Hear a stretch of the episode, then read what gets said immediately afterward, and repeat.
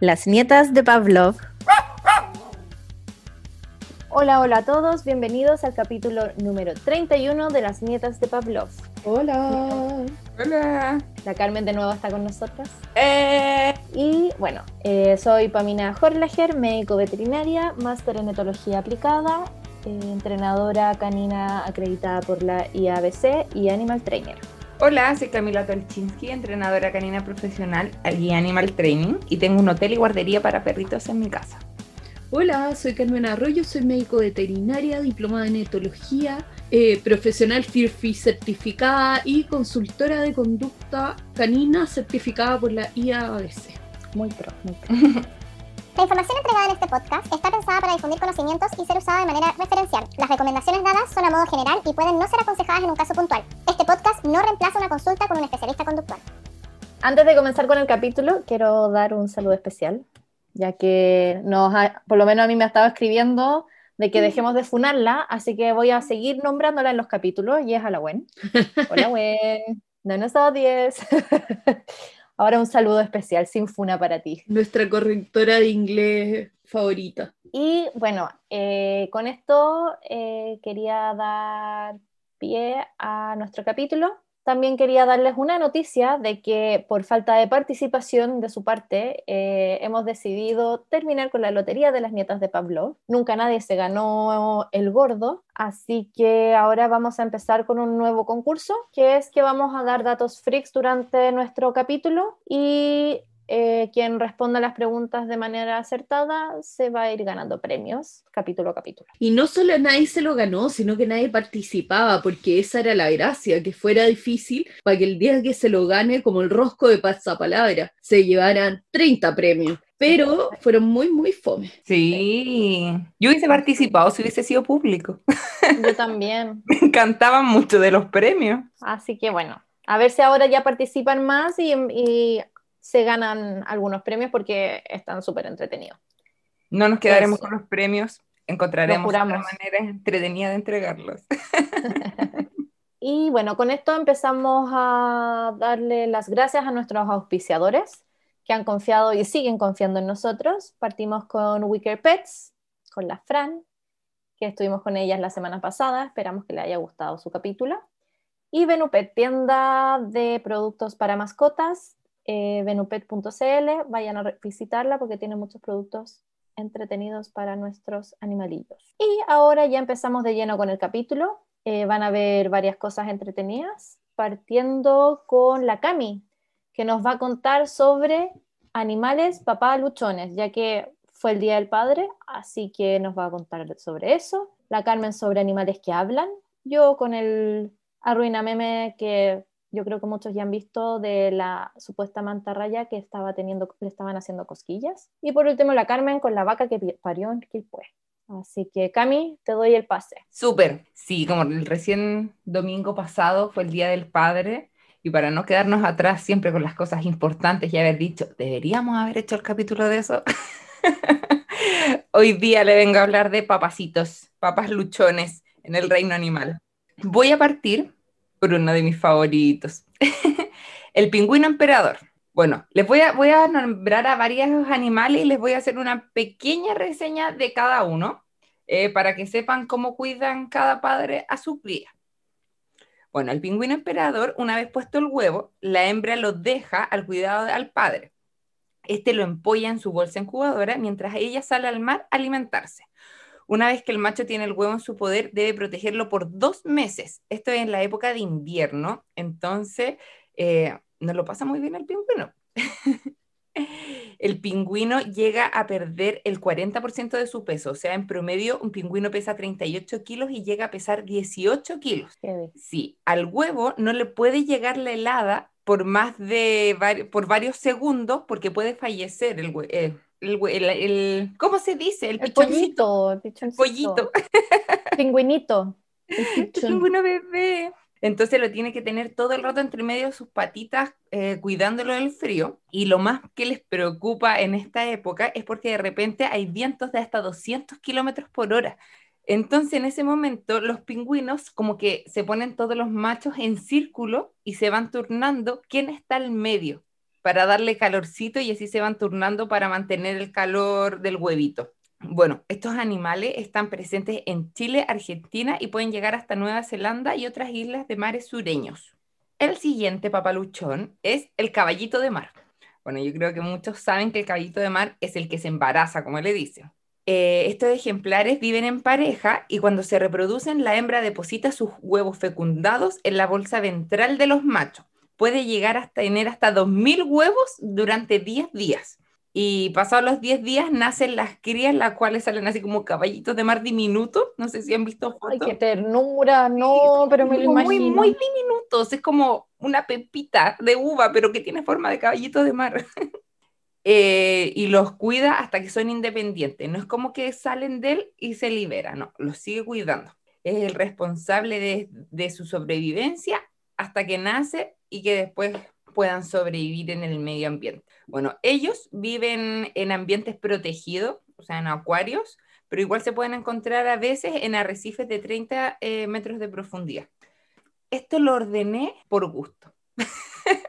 en orden de los animales que me iban gustando. No hay otro orden, no es que me voy primero por huevos, después de crías vivas, no. Simplemente por qué animal me iba gustando más.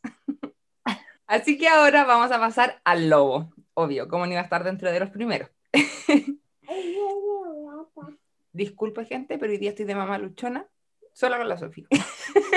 Así que la escucharán muchas veces. bueno, bueno, los lobos que se ven feroces y salvajes, que todos hemos dicho muchas veces que no es así, que el papá no es como el líder de la manada que todos se imaginan, sino que el es un padre de familia y eh, entonces el padre de los lobos grises eh, se encarga de proteger como a su manada, trae la comida cuando la hembra eh, había recién parido, no es que la loba salga a cazar, sino que él sale a cazar y le lleva la comida y después el que se encarga de cuidar a sus crías y de enseñarle, dice así como el entrenamiento de caza. Él es el que le enseña a las crías a la supervivencia eh, y es como una súper buena pareja, son casi siempre se mantienen como familia. Ay, le pegué al micrófono.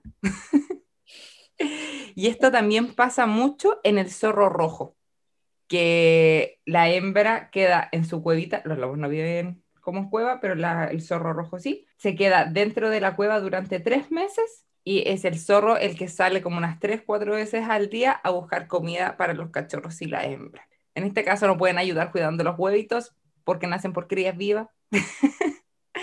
pero Y se- necesitan leche. Sí, sí, y toman lechecita, pero se encargan como de, de cuidar a la mamá para que pueda cuidar a sus cachorros. No es como un papá que fecundó y se fue.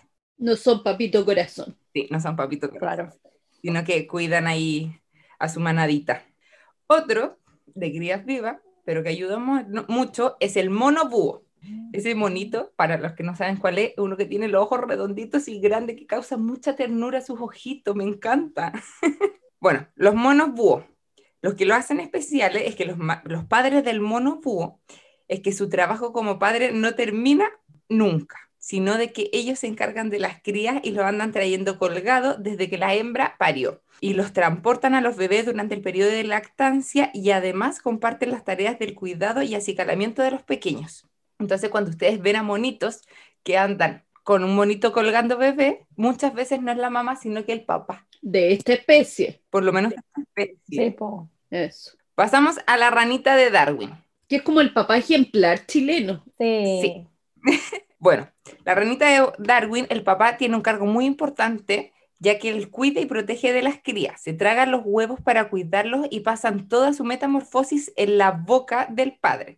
Primero la madre pone los huevos entre las hojarascas del suelo del bosque y a continuación, cuando los huevos se- son fertilizados, empiezan a convertirse en renacuajo. Los padres, el padre abre la boca y es como que se los tragara, eh, pero los pone en su saco bucal. Ahí están ocultos y seguros y de los depredadores y están entre 50 a 70 días. Más tarde, cuando los renacuajos se convierten en ranitas, abandonan la boca de la- del sapito de la ranita de Darwin. Es tan bonita y aparte es tan pequeñita. Me puedo imaginar lo pequeñito que deben ser los- las crías. Sí. Unos mini. En, en un capítulo hablamos del, de cómo se habían cuidado en el zoológico porque estaban en peligro de extinción. Sí.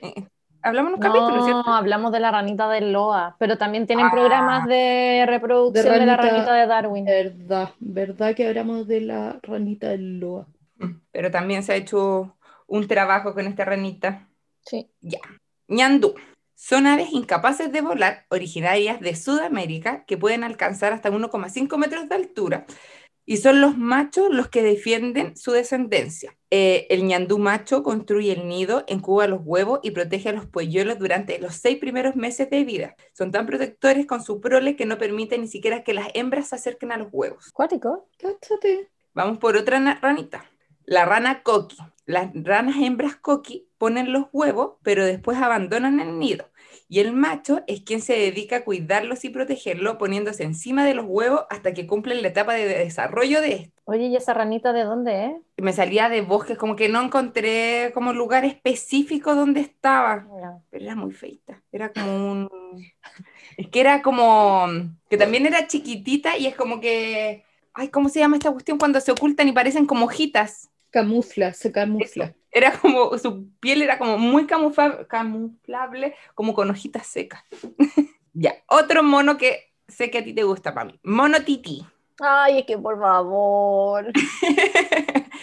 Cuidan de sus hijos desde que nace, los limpian y los acicalen justo en el momento del nacimiento. Son cargados en la espalda del papá para ser llevados de un lugar a otro. Luego de la gestación y el parto, las hembras quedan totalmente exhaustas. Es por eso que solo aceptan a su retoño durante cortos periodos, solo para darle leche. Eh, por eso es que los padres son quienes, toman el liderazgo en la crianza, tanto así que el estrecho vínculo que forman es tan fuerte que los estólogos han documentado que el nivel de estrés de los pequeños es mayor cuando están separados de los machos, eh, de los machos progenitores. Bueno, esto lo afirman desde el Centro de Investigación de Primates de la Universidad de Wi- Wisconsin.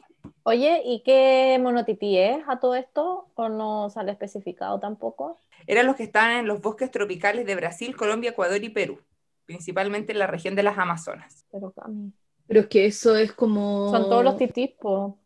Mm, me salía como solo mono, no me salía apellido. Porque yo sé de algunos titís que la crianza es cooperativa, pero con todos los del grupo. De hecho, la hembra, la hembra alfa, por así decirlo, eh, suprime hormonalmente a las otras hembras. Entonces las otras funcionan solo como colaboradoras, pero no se reproducen. No me salía eso. Sí. Pero yo puedo decir que yo, Joey, mi Joey hermoso, cuidaba a él las crías. A ellas tenían casi todo el tiempo del, casi todo el tiempo. Y la mamá, claro, solo para lactancia, que es un tití de Geoffroy. Bueno, ahí también hacer un llamado que hay un gran tráfico ilegal del mono tití y esto ha provocado que las poblaciones estén en especie vulnerable. Pobres bichitos. Sí, son tan chiquititos. Son tan de bonitos. la venta ilegal. Ya, pasamos a otro. Pasamos de uno bonito a otro feito. Discriminadora de animales. Heavy, heavy, funa. Las cagaste, Cami, para que te vengan a funar de todas maneras. Este es el chinche acuático, eh, que es un insecto que habita en América y Asia y es la- el picoteo más doloroso que puede venir de un insecto, eh, a que inyecta un veneno en cantidades consi- considerablemente venenosas. Que él, la hembra, pone los huevos en su espalda y él tiene que andar todo el tiempo con los huevitos en su espalda. Pone entre 100 y 150 huevos sobre la espalda de macho, luego de ser fecundados, y la hembra se va, y es el padre el que queda al cuidado de estos huevitos, y aparte queda súper vulnerable porque es un bichito chiquitito. Y como que se los incrustan en la espalda, po. Eso estoy viendo. Que, ugh. Sí, me acuerdo. Ah, ¿viste? Lo que me han hablado. Bueno, eh, pasamos a otro, otro pajarito, los emu. Igual que el eh, pingüino emperador, es el encargado de durante 56 días aproximado eh, incubar el huevito y después cuida a los pichoncitos. Pueden tener entre 5 a 20 huevos y después de que nacen también los cuida aproximadamente como por 6 meses. Esta es una de las, estas aves se encuentran en Australia y es una de las de mayor tamaño. Miden hasta 1,75 y solamente es superada por el avestruz. Y pasamos al último papaluchón, que también lo podemos encontrar aquí en Chile, que es el cisne de cuello negro, que es que lleva a sus bebés en la espalda para mantenerlos calentitos y protegidos de depredadores durante las primeras semanas de vida y después el macho se hace cargo de ellos durante casi el- todo el primer año de vida. Así que si han visto alguna vez estos cisnes que nadan en los lagos con el bebecito en la espalda, no es la mamá, es el papá. Ay, qué Ternura.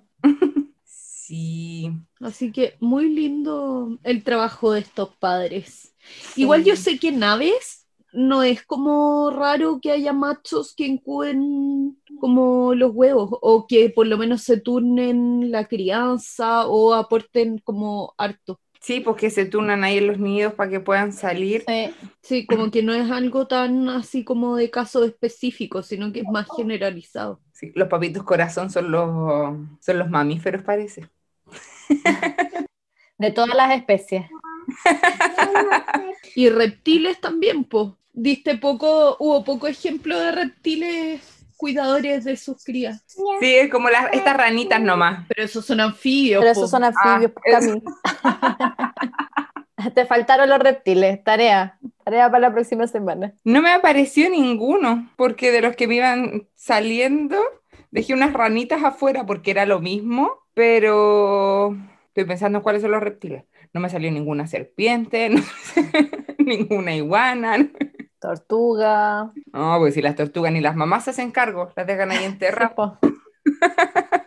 Bueno, con esto. Eso con los papitos. Sí, muy lindo. Feliz día a todos los padres de todas las especies que se hacen cargo de sus babies. Totalmente. Padres multiespecie. Así es. Bueno, con esto quería dar pie también para agradecer a otros de nuestros auspiciadores. Duncan, con un descuento un 15% en las ases- asesorías online.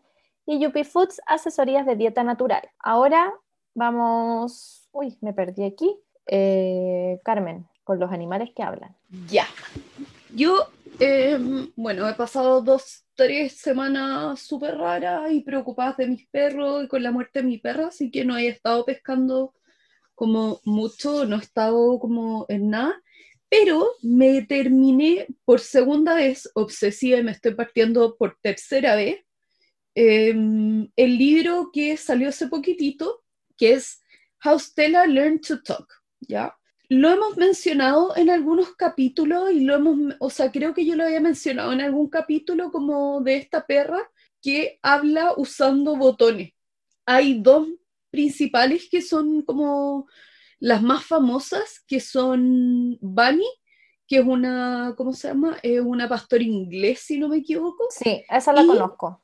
Sí, y Stella, que Stella se supone que es la primera, eh, que es una mix de Cataula y eh, Cattle Dog, de ganadero australiano. Espérame, ¿y lo primero que dijiste qué? Cataula. ¿No conocí esa raza? No. No, Es una raza nativa de como, creo que es como la zona central de Estados Unidos, como de Alabama, de no sé dónde. Como de alguno de esos estados es el perro como oficial de la región. Sí, Luciana. Sí, que en general, de Luisiana, que en general son perros como súper manchados, Mm, pero tiene una variedad roja, que se supone que es eh, la mamá, creo que de Estela, y el papá es un cattle dog, o al revés. Y en el fondo a estos perros se les enseñó a comunicarse a través de botones, y uno puede encontrar un montón de videos en Instagram, en TikTok, que ahí les podemos dejar los Instagram después. Incluso ya ahora, después de que ellas partieron esto, que yo creo que partieron alrededor como del año 2016, deben llevar como unos cinco años en esto, o quizá partieron un poco antes. eh, hay otros tantos perros. Aquí en Chile hay creo que una Border Collie que estaba haciendo videos de TikTok con los botones que creo que iba como en 4 o 5. En Argentina hay un par de perros. Yo sé que la Dani Araya había partido con esto, yo partí con la piña hace poco. Eh, como que esto ha ido creciendo y hay muchos perros. Incluso hay un par de gatos a los que se les está enseñando Ay, qué bacán. que en teoría tú podrías enseñarle a cualquier animal que tenga intenciones de comunicarse, ¿ya? Ahora, yo desde mi, mi, mi como mirada súper escéptica, porque ustedes saben que yo no creo en casi nada que no tenga evidencia científica, mi pelea, para los que me quieran funar, mi pelea eterna con las flores de Bach, lo siento, yo sé que hay caleta de fanáticos. Con esto también me pasó que cuando lo veía me parecía súper interesante ciertos conceptos como claros, eh, como concretos, pero me costaba como tomármelo en serio cuando veía, ponte tú, que Bunny sobre todo le da mucho énfasis a cosas más abstractas. Ponte tú, Bunny tiene un botón, bueno, Stella también lo tiene, de I love you, te amo y lo ocupa todo el rato. Y ya ahí como que se me caía todo esto, como que no lo podía creer y sentía que era más como un truco un poco, ¿se acuerdan cuando la Cami nos contó la historia de Clever Hans, este caballo que contaba? Era yo. Ah, ¿fuiste tú? Sí. Ya, me da un poco esa idea, como, como de, de algún truco por debajo. Ahora, después de leerme este libro, entiendo desde dónde nace y cómo se va dando. Y creo que lo interesante de este tema es cómo, los, cómo uno tenemos que dejar de mirar a los animales como eh, con limitaciones, porque las limitaciones las ponemos nosotros, claramente. Es impresionante lo que se ha descubierto y hoy es científicamente reconocido este trabajo. Ahora, también hay trabajo con otras especies, como les había contado, ya se ha trabajado con estos botones con gato y me imagino que la gente de caballos ya tiene que estar encontrando la manera de, lograrlo con un caballo o con otro tipo de especie. Pero también hay una niña que está trabajando eh, con sus loros, tiene tres loros, creo, se le había muerto uno, no sé, pero creo que tenía como tres loros a los que les está enseñando a leer y a comunicarse a través de una tablet. Buena. Y les está enseñando para, porque al principio era como si podía enseñarle a leer a sus loros, como a leer y responder ciertos conceptos. Pero después eso fue tomando una dirección hacia tener una vía de comunicación mucho más explícita y más concreta con nuestros animales para entender cosas mucho más complejas, ¿ya? Em, como para explicarles un poco, la historia de Estela parte con una eh, patóloga del lenguaje, que aquí en Chile sería como una fonoaudióloga, creo, como terapeuta del lenguaje, creo que es eso. Pero tengo una duda, pero bueno, no sé si no, tú me lo vayas a poder responder, pero ¿los fonoaudiólogos son los mismos que los logopedas? Buena tu pregunta, no tengo idea, nunca había escuchado esa palabra aquí. Mm, es que acá se usa el logopeda. Terapia del lenguaje. Es que, por eso yo creo que acá se ocupa fonoaudióloga, en mm. Estados Unidos son patólogos del lenguaje y acá y allá en España logopeda, ¿cachai? Pero es lo mismo. Esta niña estaba recién salida de la universidad, trabajaba con niños eh, que no hablaban, como con dificultad en el habla, que habla en el libro se refiere a ellos como niños no verbales, que en el fondo son niños que por ABC motivo tienen problemas para comunicarse y no expresan verbalmente lo que necesitan. Y ella usaba eh, dispositivos como tecnología de asistencia para esto. Entonces les enseñaba a usar unas tablets con programas especiales en el que el niño podía expresar ideas y palabras. Ahora, estos sistemas se ocupan hace mucho tiempo, pero también tienen problemas porque uno puede hacerse la pega como fácil, que ella lo veía, que con algunos niños se les programaban palabras como que les sirvieran a los papás o al terapeuta como ya filo, para que fuera funcional nomás. Ya. No sé, pues quiero ir al baño, tengo hambre, tengo sueño, me duele, estoy feliz, como y basta. ¿cachai? Pero esto se podía ampliar a darles muchas más herramientas para comunicar lo que necesitan, independiente de si eso es incómodo o no incómodo para nosotros. Y ella trabajaba en esto y entre medio adoptaron a esta cachorra.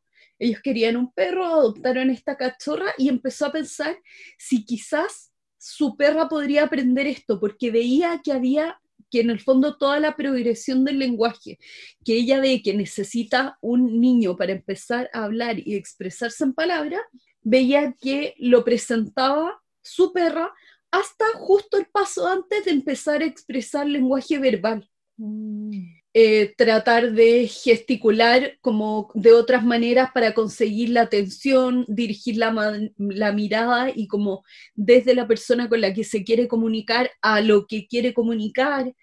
buscar otro tipo de señales, entender lenguaje hablado por sus dueños, porque en el fondo nuestros perros, si ustedes piensan, ustedes en sus casas, probablemente sus perros tienen palabras que ustedes si dicen, el perro se va a despertar en un minuto y va a levantar la oreja, ¿cachai? Y va a salir de la cama porque sabe lo que significa esa palabra.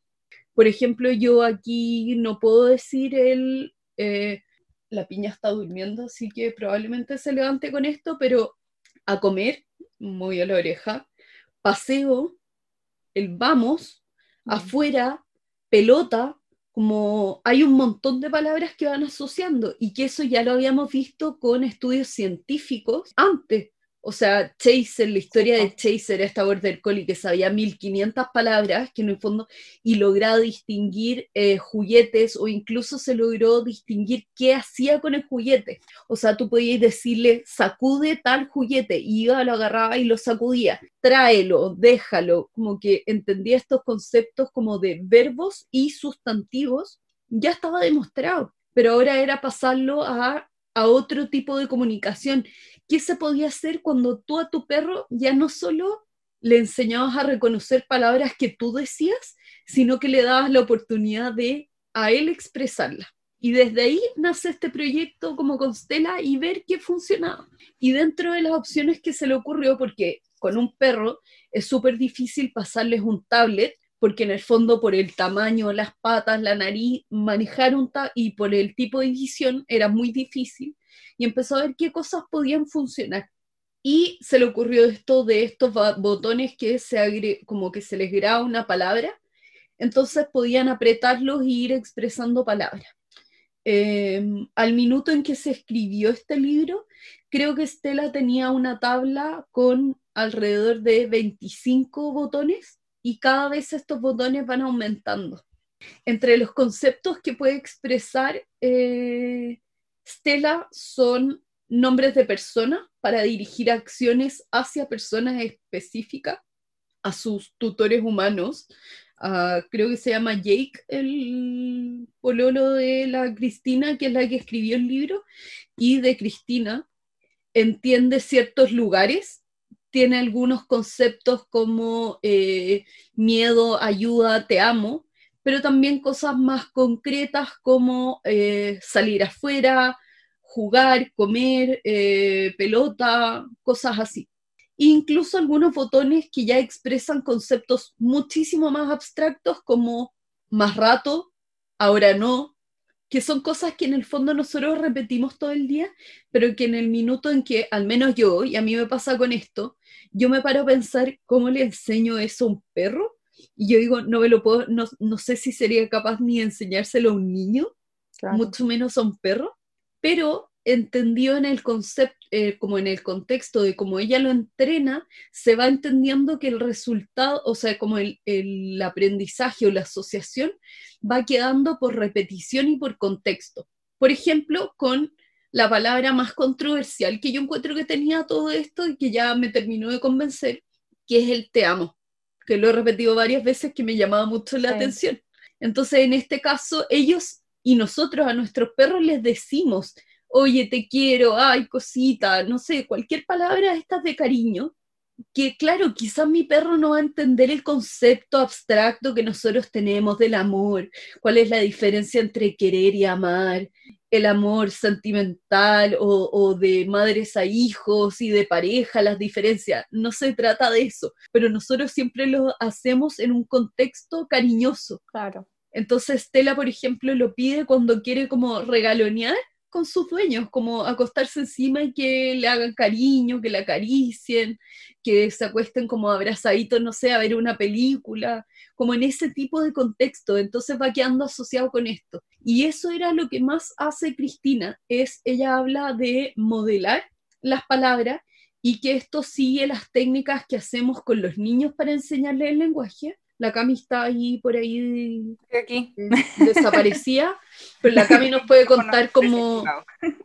claro, la Cami nos puede contar cómo ha sido con la Sofi, porque en el fondo todo el proceso que se hizo es exactamente como se habla con los niños, partiendo que uno tiene que eh, como asumir competencia y entendimiento de nuestros niños, o sea, como de nuestros niños y de nuestros perros. Nosotros tenemos que desde el, inicio asumir que nuestro perro va a entender. ¿Y qué es lo que hacemos en el día a día?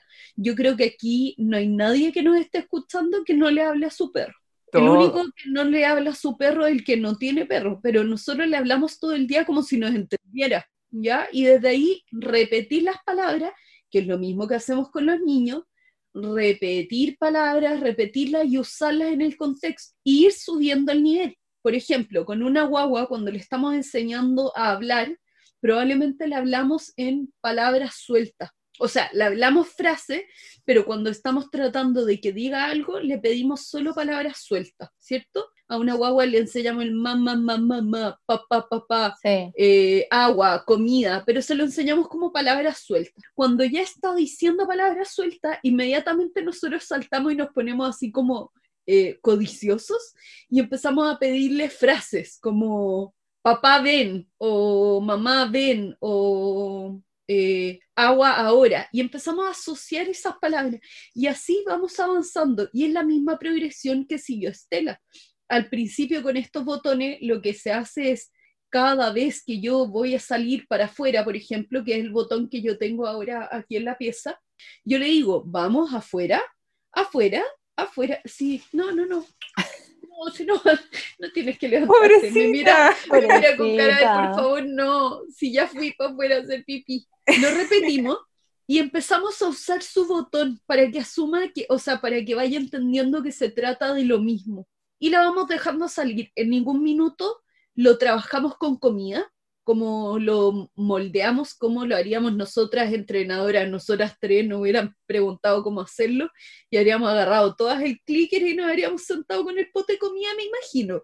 Pero aquí no, lo que se hace es la asociación solo de la palabra con el concepto y se les va dejando el espacio para que ellos descubran estas palabras y generen como la acción mediante el botón. El botón nunca está asociado a un premio de comida, a menos que tú tengas después un botón que sea premio, eh, sino que el premio, el, el, refuerzo o la consecuencia de apretar el botón siempre es la, la acción asociada a eso.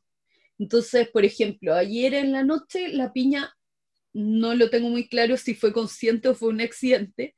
Yo estaba en la cocina lavando los platos y sentí el afuera, tocar el botón. Mi reacción inmediata, aunque esto hubiera sido un error, tengo que ir y responder a esa palabra. Y le abro la puerta. Es como un niño. Si la primera vez que dice agua, yo no le ofrezco agua o no reacciono, el niño no va a entender que esa palabra significaba algo independiente de si otro contexto. Y después ya lo vamos como bajando y aterrizando a situaciones en las que quizás no puede tomar agua. ¿ya? Es un concepto súper interesante. Stella ha logrado y se ha documentado que exprese no solo necesidades, cosas que quiere, sino que incluso relate cosas que pasaron en el pasado y cosas que están pasando en el mismo minuto y que las narre, simplemente por narrarlas, por comunicarse, que son cosas muy que un niño haría y que en el fondo responde a todo lo que sabíamos de que un perro era el equivalente en comunicación, en desarrollo, en bla, bla, bla, a un niño de cierta edad y ahora darle las herramientas para poder comunicarse y tener como un diálogo más fluido, como que lo encuentro precioso y lo encuentro súper lindo, sobre todo este concepto de eh, asumir competencia o, asumir entendimiento con nuestro perro y como no coartarlo y decir, no, esto no puede, no, imposible, no es tan inteligente, no, no sé qué, sino que no cortarle como las alas, sino que dar como más rienda a lo que podrían lograr y a lo que se puede llegar, lo encuentro pero así increíble. Como que me tiene fascinada esto, por eso voy en la tercera vez en este libro. Ahora, no sé si ustedes tienen más preguntas porque como que me voy en la ola y, y quizás haya algunos temitas que les puedan quedar dudas que podemos conversar. Es que es un mundo nuevo. Sí, es como mucho que asimilar, la verdad, porque es como lo que el otro día comentabas en el, en el grupo sobre en el sentido de sobre la llegada de un cachorro a un lugar donde el perro de la casa ya se comunica con los botones, o cómo hacer si, no sé, te vas de viaje, por ejemplo, y no tenéis los botones, ¿cachai? Si va a generar ahí algún estrés en el animal o una como disrupción. Claro, es que lo que esta niña dice que como uno de los requisitos para empezar a enseñar esto es que tu perro ya trate de comunicarte cosas de otras maneras. Por ejemplo, en mi caso, y voy a poner absoluta como caso personal, autorreferencial, lo sé, perdónenme, pero es más fácil explicarlo. Eh, la piña cuando quiere salir afuera, aquí en mi pieza, ¿ya? yo mi pieza da al jardín de mi casa, ella viene hacia donde estoy, como empieza como un paseo súper insistente, en que viene, me mira, se devuelve a la ventana y vuelve a venir y se para en la ventana, pero ya como con la cabeza apoyada en la ventana, mirando hacia arriba, como, por favor, ábreme la puerta y mira la manilla de la ventana, ¿ya? Esa es su manera de pedirlo. Si tengo las cortinas cerradas, ella abre las cortinas y me muestra la ventana como, por favor, ¿me puedes sacar? En el fondo ella ya se está comunicando. Ella no tiene como físicamente decirme, ábreme la puerta, pero lo está diciendo con todo su cuerpo, como que entiende ciertos conceptos y ahora es aterrizarlos a algo. A, lo que se va es que esta niña dice que en el fondo uno sigue eh, respondiendo a esas maneras de comunicarse. No es que ahora es como, ah, si no me lo pides con los botones, no te voy a abrir la puerta. Como que en el fondo uno da una alternativa más de abrir. ¿Y qué es lo que te pasa también? No sé, pues si yo me voy con la piña de vacaciones a una casa donde la puerta no está en mi pieza, igual ella va a saber, quizás le cuesta al principio, pero igual va a tener maneras de comunicarse para pedirme que le abra la puerta y salir para afuera, quizás no por la ventana de la pieza, porque ya no tiene ese mismo como significado, pero igual lo pueden hacer. Ahora, yo encuentro que, claro, es un cacho para uno que se va a tener que andar moviendo como con botones, porque después lo encuentro como poco ético casi quitarle después los botones, pero bueno, también son responsabilidades y que quizás éticamente después tenemos que dar estas posibilidades y no cerrarnos. Es como, no sé, el camino del refuerzo positivo. Cuando nosotros trabajamos con nuestro perro con refuerzo o entrenamos con nuestro perro, nosotros un día no podemos decir, que hay gente que lo hace, pero un día digo, ah, nunca más voy a entrenar, nunca más voy a reforzar a mi perro, se acabó, ya fue suficiente. Es como incluso una cosa como poco ética. Sí, es verdad. Aquí con Stella, por ejemplo, Sanio cuentan un par de episodios que ellos se fueron como de viaje, cosas así, y la dejaban en la, como en la casa de una niña que se las cuidaba o dejaban a alguien en la casa de ellos a cuidarla y la perra se comunicaba con los botones perfecto con otras personas, como que al tiro lo asociaba como, ah, ya, esto es generalizado, que igual podría ser un tema. Hasta en niños pasa que en niños contaba que con tablet de comunicación con una nueva persona les cuesta eh, comunicarse de la misma manera, así como nuestro perro no le anda pidiendo eh, salir afuera de la casa a cualquier persona o premio a cualquier persona lo pide a la gente que conoce y que ha respondido a su lenguaje. Es verdad. Pero lo encuentro súper entretenido y como a la cantidad de ideas que puede llegar. Ponte tu Stella, hay una parte en la que empezó, ellos sabían que siempre le tuvo como susto a la aspiradora. Y Stella tiene una palabra que es como de, ya basta, como se terminó algo. Aunque me pida pelota de nuevo, no se la voy a ofrecer de nuevo sino que hay ciertos límites para las cosas. Y entonces tiene una palabra como de ya no más. Y Stella, ponte tú, y también tiene la palabra de ayuda, cuando necesita que le ayuden con algo como sus personas. Y que en el fondo son conceptos que se lo enseñaron porque eran palabras que le decían todo el rato. Se le caía la pelota detrás del sofá, ponte tú, y ellos le decían naturalmente, como antes de empezar con los botones, como ay, necesitas que te ayude, necesitas que te ayude, y va quedando como marcada la palabra. Y aquí Estela con la aspiradora una vez empezó como, ayuda, ya no más, ayuda, ya no más. Como para decirle como, por favor, basta con tu aspiradora, como para. ¿Cachai? Pero en el fondo van quedando esas asociaciones y uno piensa cuántas cosas de repente tu perro te mira y te quiere decir ¿A ustedes les ha pasado que llegue su perro así como en verdad desesperado por algo o como súper ansioso y los mira y trata como de comunicarse, pero no tenemos el lenguaje para eso. Sí, pero ahora que dijiste eso, como que me, me hace más ruido. ¿ya? Que esto no es para cualquier perro. Igual tiene que ser como un perro equilibrado, porque imagínate un perro ansioso, súper ansioso, podría estar todo el día ahí, pelota, pelota, pelota, pelota.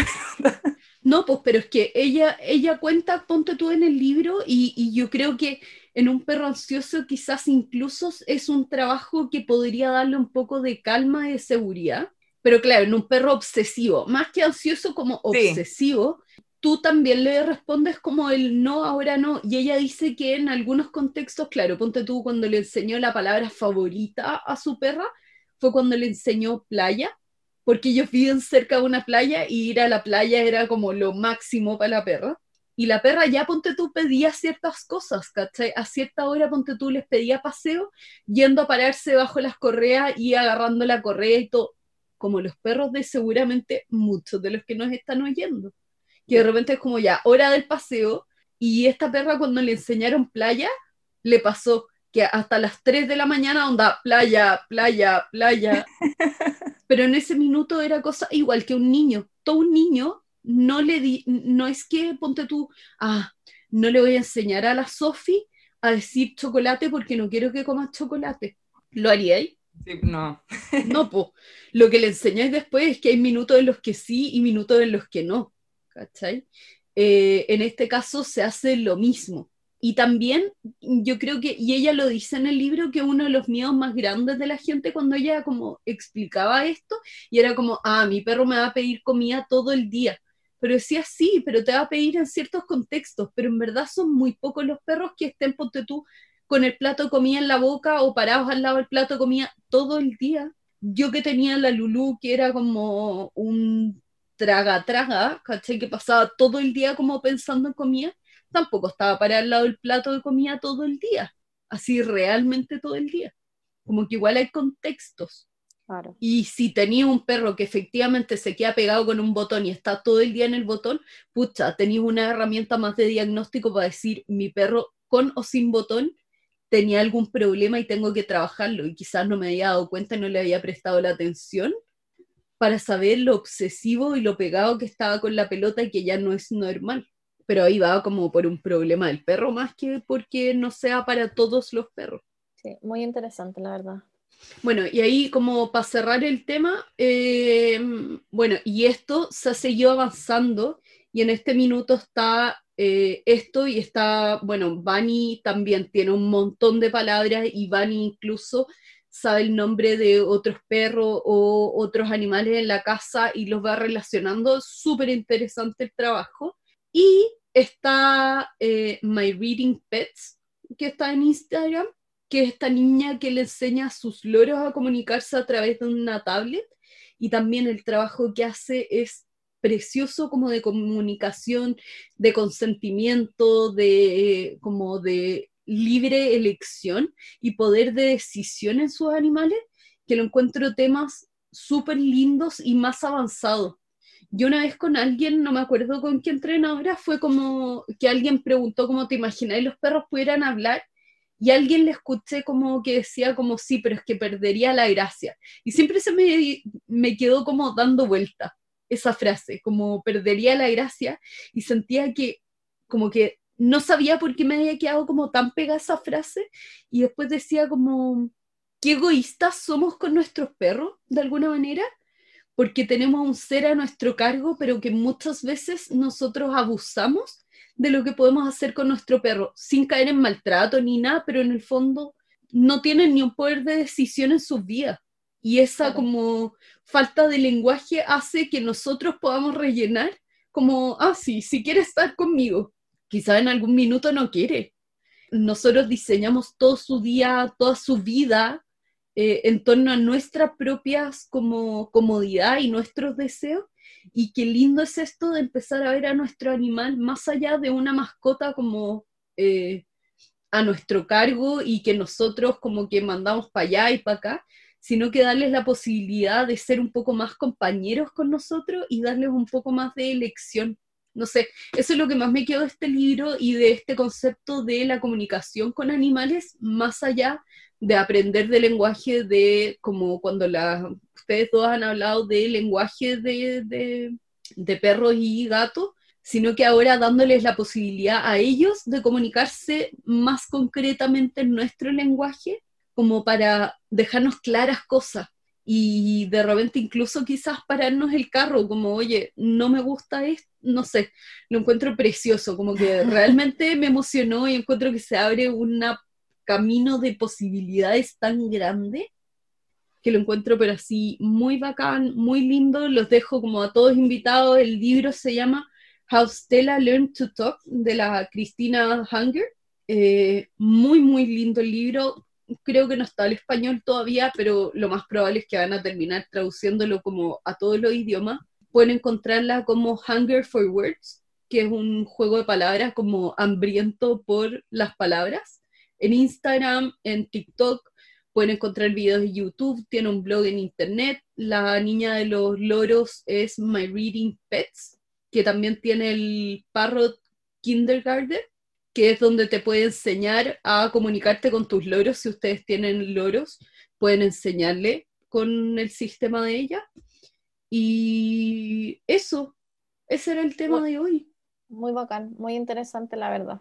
Me gustó y sobre todo lo último que dijiste de mm, que al final los perros se comunicaban con nosotros, sino que esto es como enseñarle a comunicarse en nuestro idioma, como enseñarle otro idioma. Porque somos tan tontas. Sí, eso, tienen que dejarnos como las cosas más claras. Yo creo que tenemos que darle más posibilidades, porque así como un niño que nos pide como, no sé, pues, tengo hambre, tengo hambre, tengo hambre, no le quitamos la comida o le lo retamos por decir tengo hambre y le quitamos la palabra. No deberíamos limitar a nuestros animales, ¿cachai? Solo porque es inconveniente para nosotros. Yo creo que ahí está el límite. Muy bacán tu tema, Carmen. Me gustó. Sí. Bueno, con esto eh, terminamos el tema central. Vamos a nombrar nuestros últimos auspiciadores: Medvetarom, fitoaromaterapia científica, Barf Chile, dieta natural para mascotas, y Lisi Bazar, que tiene un 10% de descuento en sus correas que son bacanes, que son sus correas impermeables. y con esto me doy el autopase para hablar sobre... Aguafiestas arruinan el meme. Buena suerte evitando a los aguafiestas. Ya, voy a hablar sobre un video que ha estado dando vuelta en internet estos últimos días sobre una mantarraya que supongo que la habrán cazado, pescado de forma accidental. No sé el contexto final, si al final la devolvieron al mar o no, pero que hacen un video de TikTok haciendo como que le está haciendo cosquillas a la mantarraya y pareciera que efectivamente se está riendo y le da cosquillas pero la realidad es otra. Y ese pobre bicho se está muriendo, se está ahogando, porque ellas no son capaces de respirar fuera del agua. Entonces, ya el simple hecho de sacarla del agua, si bien hay algunas especies que saltan, en el momento en que salen del agua a saltar, cierran todas sus, sus branquias y para que no ingrese el oxígeno. Y después cuando ingresan al agua de nuevo, ahí vuelven a respirar y todo eso. Entonces, eh, era más que nada eso. Hay gente que ha estado compartiendo este video de manera chistosa, hay otros que no. De hecho, hay un video que anda dando vueltas en Facebook de un chico que explica que esto está mal y que lo que efectivamente súper científicamente qué está pasando con la pobre mantarraya. Y eso, más que nada siento que estos típicos videos como entre comillas chistosos, que al final es un maltrato hacia el animal al que están grabando, el compartirlos ya hace que esto como que siga perpetuándose. Exacto, en vez de dejar de compartir esto y decir, basta, o sea, yo no voy a seguir compartiendo videos estúpidos, porque al final mucha gente los comparte porque le, le da risa, pero después andan compartiendo cosas como, no sé, un delfín varado y que la gente saca foto y dicen, pero ¿cómo la gente hace esto? Entonces al final ahí viene como el, como el equilibrio, así como, oye, pero, o la, la ¿cómo se llama esto? Eh, ser como consciente y mm. consecuente con tus actos. Si te gustan los animales y estás preocupado por ellos y que la gente es tonta y a veces hace cosas que no deberían hacer, no compartas otros videos que también están dañando a, los animales. Eh, era eso. Bueno, y de forma rapidita contar algunos datos freaks, eh, que me ha costado un poco encontrar información porque a ver, las mantarrayas son partes de los batoidios, que son peces cartilaginosos relacionados con los tiburones. Y están divididas en 13 familias este superorden, pero está en revisión. En general, las taxonomías a lo largo de los años va variando según los análisis eh, genéticos y todo eso. Y claro, el problema con, esta, con estas especies es que no hay mucha información al respecto, porque no hay mucha investigación sobre mantarrayas. Y bueno, dentro de este superorden está el orden de los rajiformes, que vendrían siendo las rayas propiamente tal, que hay más de 150 especies descritas y se distribuyen en 14 familias, o sea, un montón. Y dentro de estas está la familia Milobatidae, que tiene a su vez subfamilia Mobulinae, y donde están las mantas y las móbulas. Y de estas vendrían siendo las mantarrayas gigantes, algunas de ellas. Y el dato freak, para terminar con esto, uy, creo que mi micrófono explotó, es que en Chile tenemos dos especies de ellas. Una que es la móbula tarapacana y la otra es la móbula thurstoni. ¿Y Así esas en qué parte se encuentran? ¿En toda la costa? No, más hacia el norte. Aguas más cálidas, ¿o no? Sí, porque en general son de aguas cálidas, eh, eh, ¿cómo se llama esto? Tropicales y todo eso. De hecho, es muy interesante porque, bueno, de lo poco que se sabe de ellas, antes se creía en general que eran solitarias. Y se ha visto que a veces se hacen como grupos sociales y algunos de estos, bueno, son para el cortejo, que se realiza un tren de apareamiento, que es cuando una hembra está en receptiva, aparecen los machos y se empiezan a formar fila y a seguirla para ver cuál será el mejor que ella va a elegir.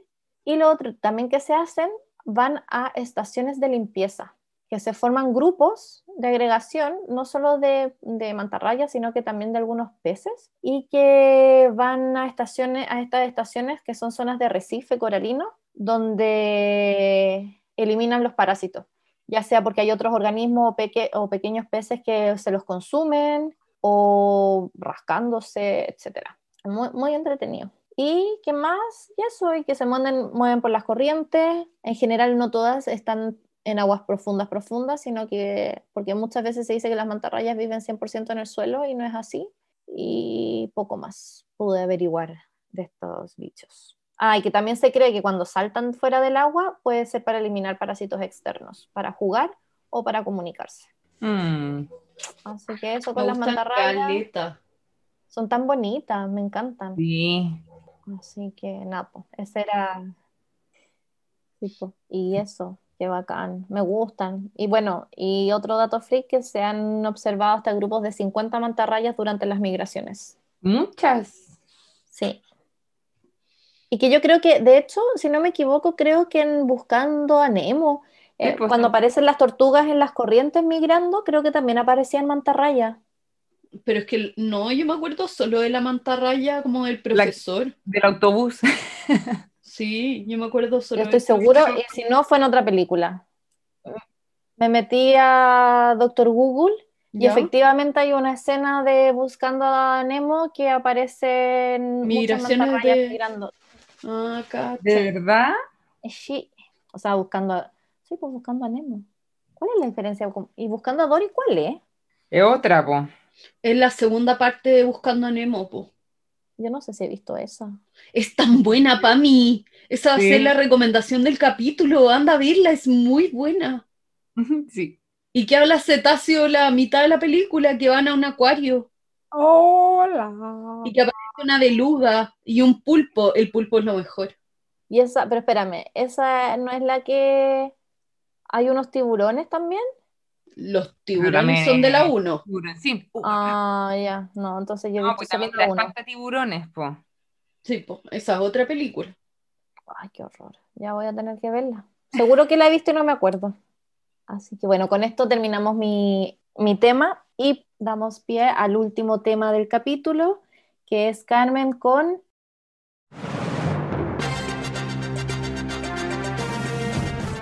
Noticia de la semana. Voy a tratar de ser lo más concisa posible porque ya me extendí mucho en, en ¿cómo se llama? En, en lo de la comunicación, pero es que hoy quedé tan loca con este libro. Ay, es entretenido, pues entretenido. Demasiado lindo. Ya, esto pasó en Quilpué, obvio que en Quilpué. Quilpué es como esos lugares encuentro que en Chile mítico, como que pasan pura hueá en Quilpué. ¿No les pasa? O quizás soy, bueno, pero da lo mismo. Puede ser, sí. Em, Ay, espérate, ¿dónde se me quedó esto? Aquí, ya. Es que tengo mi ayuda de memoria aquí para esta noticia. Y lo que pasó fue que una vaca hace cuatro días, esto fue el 18 de junio, bueno, a esta altura cuando salga el capítulo va a ser quizá hace tres semanas, no lo sabemos. Ahora que ustedes saben editar, quizá va a salir antes. Una situación insólita y es que una vaca parió a su ternero en la mitad como de un pastito en la vía pública en el sector El Belloto de Quilpué. Eh, esto fue súper como llamativo y salió en todas las noticias y todo, además que la vaca no estaba sola, habían más vacas y después las compañeras vacas, no la que parió, se pusieron como medias agresivas tratando de defender a su amiga y al ternerito, ¿ya? Y aquí se nos presenta, como, como veo la noticia, se nos presentan varios como temas. Uno, que la gente no sabe que las vacas pueden ser agresivas. Las vacas eh, tienen como una vía social súper, súper importante. Si les interesa eso, pueden leerse eh, eh, La vía secreta de las vacas, creo que se llama el libro, que habla una señora que tiene un como rancho, como un campo con vacas, y las ha tenido por varias generaciones, creo que son todas vacas lecheras o de diferentes tipos. Las vacas tienen amigas y se acuerdan y tienen enemigas y son súper apegadas, por ejemplo, a su familia. Cuando uno deja estas manadas como o, o grupos de vacas grandes y uno va manteniendo por generaciones, en general las vacas siempre andan como la mamá con la hija, las dos hermanas, ¿caché? Como en grupos familiares son súper, súper apegadas y sí son de defenderse. Por eso, ponte tú, los pastores de vacas no asustan solo mirando a las vacas como son los pastores de ovejas. Los pastores de vacas tienen que ir y morder una vaca, porque si no la vaca se les va a defender. Sí, como- Morder. sí, pues tienen que talonear a las vacas. Los perros pastores de vacas son taloneros. Ah, como los corgi. Sí, también pensaba en ello. Como el corgi o el ganadero O la australiano, piña, po. La piña, la raza y algunas partes donde se les dice talonero australiano. Mm. Ju- justamente por esta acción de ir por las patas y morder. Que esta cobarde solo lo hace con caballos porque le tienen más susto que las vacas. Con las vacas no se atreve y con las cabras menos. A las cabras les ladra de lejos porque sabe que se le dan vuelta. Pero claro, llamó mucho la atención, pero también aquí lo que llama la, como más la atención es que, por ejemplo, carabineros al principio no pudo hacer nada al respecto porque no están incluidos en la ley de tenencia responsable de mascotas. Broma. Qué No, no ¿Y qué hicieron? Si la ley, la ley de tenencia de mascotas solo incluye a perros y gatos y algunas No, claro, mascotas pero- exóticas. Pero No, me refiero a que No no, sale- serán como doméstica, pero en alguna parte. Es que en el fondo tiene, igual hay un tipo de responsabilidad de los dueños, y eso sí está en otra ley, pero al principio ellos se, como que se sacaban el pillo con que como no están en la, en la ley de tenencia responsable de mascotas, no podían hacer nada. Pero sí hay leyes que, eh, según las cuales tú no puedes tener a tus animales de granja sueltos en el camino y te tienes que hacer responsable, ¿cachai? La piña ya se aburrió de este podcast y quiere que corte al tiro. Entonces vamos a hacerlo aún más rápido porque no sé qué le bajó a este perro. Eh, sí, si supieras usar tus botones me podrías decir. Eh, entonces, esta vaca vía pública teniendo un ternero que puede ser una imagen súper linda para mucha gente que no ha visto esto, pero lo encuentro súper preocupante porque no es el lugar donde una vaca debería haber parido, debería haber parido con, como en el lugar destinado para esto, donde Sí, hubiera tenido un problema, porque aquí por suerte no pasó nada más grave, pero si hubiera habido un problema, no habría habido un veterinario para asistirla, no habría habido nadie pendiente. Y ese Una es un tema de de tenencia responsable de animales, ya no de mascotas, pero de animales que esos animales deberían haber estado cuidados. Pero estas cosas pasan cuando se empieza a mezclar estas zonas como rurales y de ciudad, Claro. rurales y urbanos. Así que eso, una noticia que igual deja entrevisto como las malas situaciones de tenencia de animales en Chile, y no solo de perros y gatos, sino que incluso animales de producción, porque estos deben ser de un productor que les, pequeño o grande, que les saca plata, que se alimenta de esto, que vive de esto, pero que imagínate tenía su grupo de vacas sueltas en la mitad de una calle en eh. Pero que y que esto podría haber terminado en un atropello, por ejemplo. No Exacto. en que pariera, sino que en un accidente grave y se va a ser responsable. ¿O por qué otras personas se tienen que hacer responsables si las vacas, no sé, pues rayan un auto o chocan un auto? Y el problema también es que al principio se estaba vendiendo la noticia como, ay, qué lindo, la vaca que nació, que no sé qué, así como romantizando mucho la escena. Y es súper penca, Claro. po. Es Súper. penca, ¿cachai? Así que eso, y con eso mi noticia. Ah, bueno, y puedo tirarles un como dato freak que me apareció en Twitter y tuve que buscarlo, que era como una foto de que se había encontrado una especie de, eh, de reptil en Asia que tiene alas. Es como una lagartija chiquitita, la mostraban en la mano con alas. Es realmente un dragón. No, qué bonito. ¿De verdad? Sí, y me metí a internet a buscarlo y era más antigua que el hilo negro. Está como descrito hace mucho tiempo y efectivamente es como un lagartito, así como una lagartijita con alas. No sé si vuela, yo creo que Eso quizás salta y planea, pero sí. A ver, la voy a buscar porque tal vez ya sabía de su existencia. Yo creo que sí, la vaya a ver y te va a llamar la atención, como te vaya a acordar, porque después de verla yo creo que he visto videos como salta y planea. Oye, pero Quizás me lo estoy risa. imaginando. porque me metí la, a, a ver eh, la, la cuestión, pues ya hay un, una foto de un dragón barbú ¿Ya? con alas de disfraz. po. Ay, lo amo, que lo disfrazan todo el rato.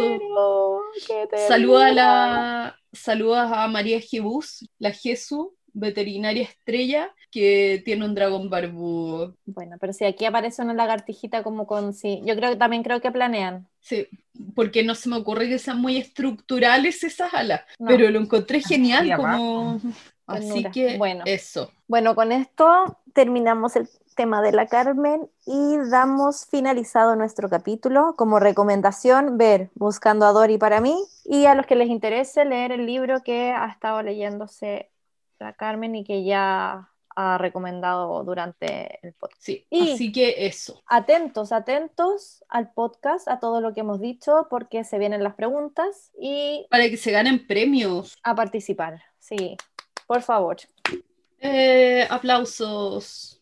Ay, Así que con esto terminamos. Espero que no les haya gustado el capítulo y nos vemos la próxima semana. Eso, chao, chao. Chao, chao.